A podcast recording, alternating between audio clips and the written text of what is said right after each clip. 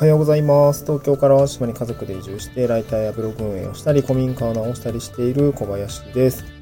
今日はま日曜日ということで雑談っぽくちょっとつらつら話していきたいので、あのー気軽に聞いていただきたいんですけど、あのー予定を詰め詰めにするとあんま良くないねっていう話をしたいなと思います。あのー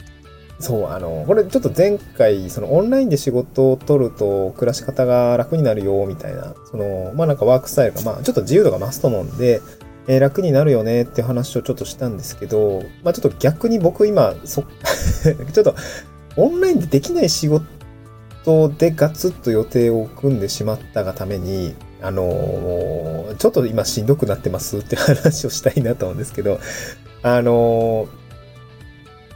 オンラインでできる仕事って、まあ、割とそのオンラインの中でも、あの、まあ、オンラインでできる仕事のいいことって何かっていうと、まあ、場所にまずとらわれないですね。で、場所にとらわれない、かつ結構その非同期で仕事ができる。非同期って言ってるのは、あの、非常時の日に同期って、あの、同じく期日みたいな、同じ期日みたいな、同じ期間みたいな、そんな字を書くじゃないですか。同非同期ね。うん。同期しないみたいな。一緒、うん、なんて言うんだろう。難しいね。説明が難しいんだけど、こう、サービスの、うんの提供と、えー、いや、ちょっと難しいな。難しい言い方だな。そう 一緒になんかやらないといけないってことじゃないってことですね。非同期。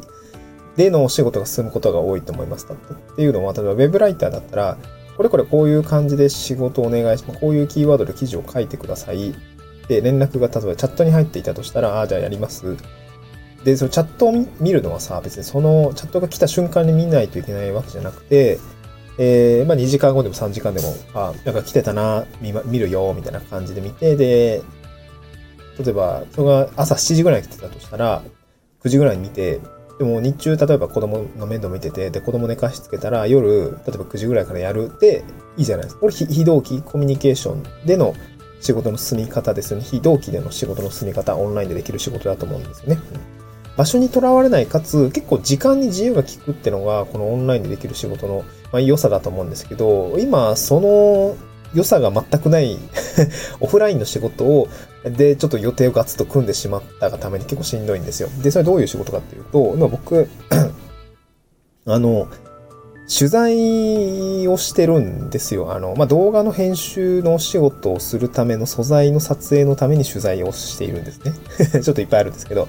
あの、ちょっと動画編集の仕事を受託して、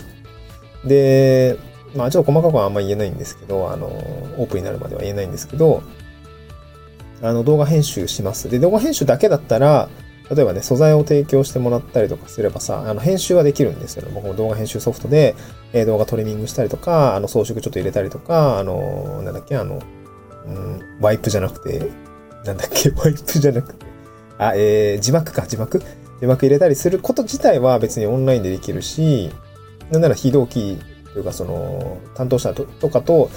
ね、別に話し合いながら決めるわけでもないので、非同期でお仕事ができるんですけど、あのこれの素材を撮影するっていうことからまるっと受けたんですよね。うん。その動画の素材を撮影する。で、結構そのインタビュー動画の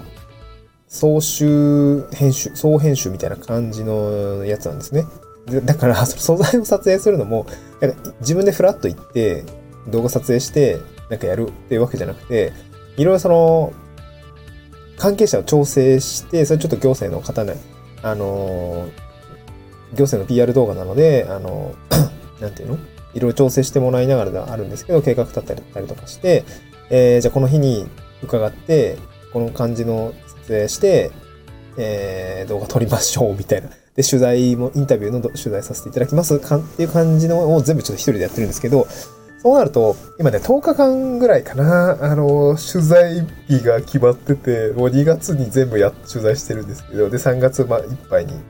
編集して納品するって感じなんですよね。うん。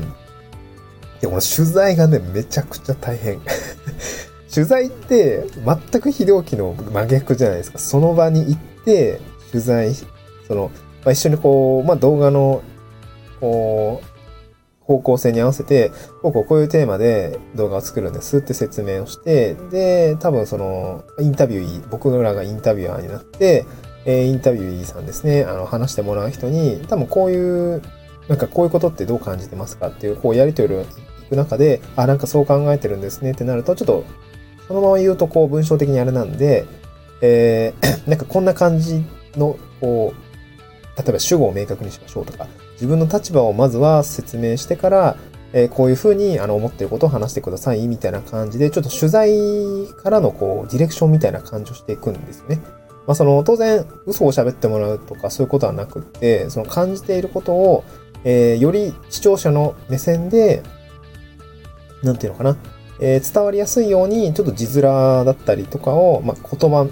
釣りですよね。まあ、ウェブライターの仕事もそうなんですけど、その字面っていうのを整えて、え、こういうふうに言うと多分より伝わりやすくなると思うんで、こんな感じでこう話してみましょうか、みたいな感じで、えー、一緒にこうインタビューさんとあの動画作りをしていくんですよね。うん、その こんな風に、まあなんか、インタビューさんもプロじゃないから、普通の素人さんというか、なんていうの、あのね、働いてる、その場の働いてる職場紹介みたいなインタビューなんですけど、あの、こういうのがあって、こういう業務があって、こんな感じが、心が大変で、こういう時期はすごくやりがいを感じますみたいなことを話してもらうんですけど、これがね、すごくやっぱ難しい、あの、大変な、結構大変なんですよ。で、実際僕らも現地に行って、その場で働いてる人にちょっと、ちょっとだけ時間をいただいて、じゃあこんな感じで、じゃあ、えー、まあ、一人20秒ぐらい、2、30秒ぐらいなんですけど、こんな感じのこう、じゃあフレーズを、あの、話してみましょう、みたいな感じで、あのね、協力してもらって、カメラに向かって話してもらう、みたいな感じでやってるんですよね。で、やっぱり取材を始めてみて思ったのは、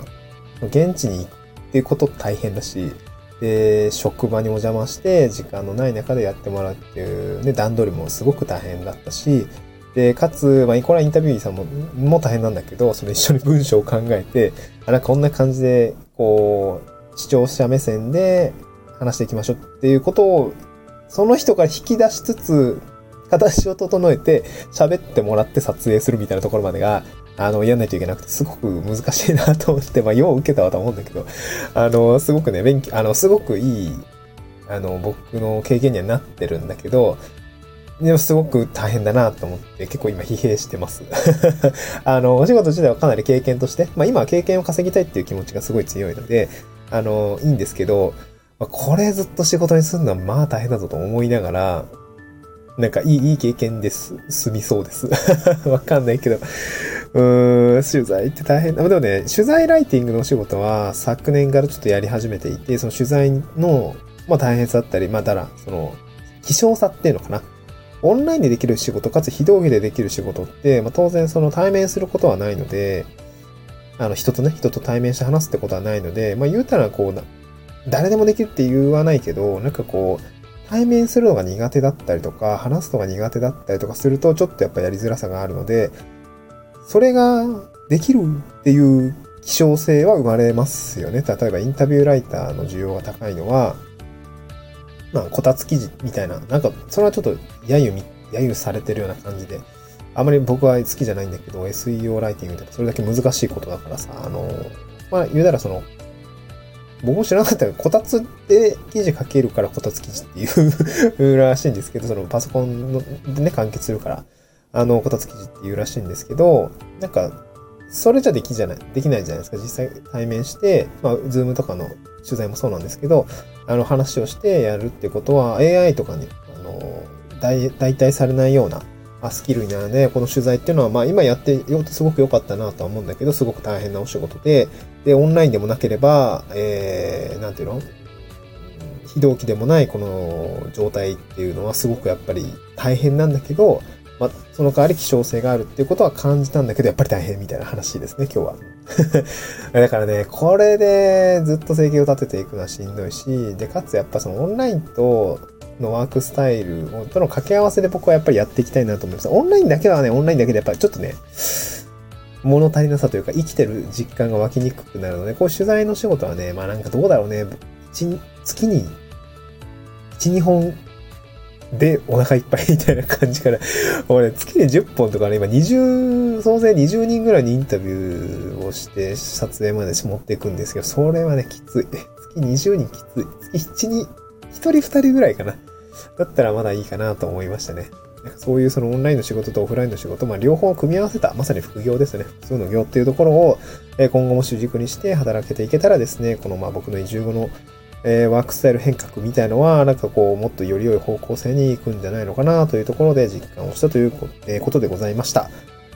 えー、3月末納品なんでね、ちょっと2月はもう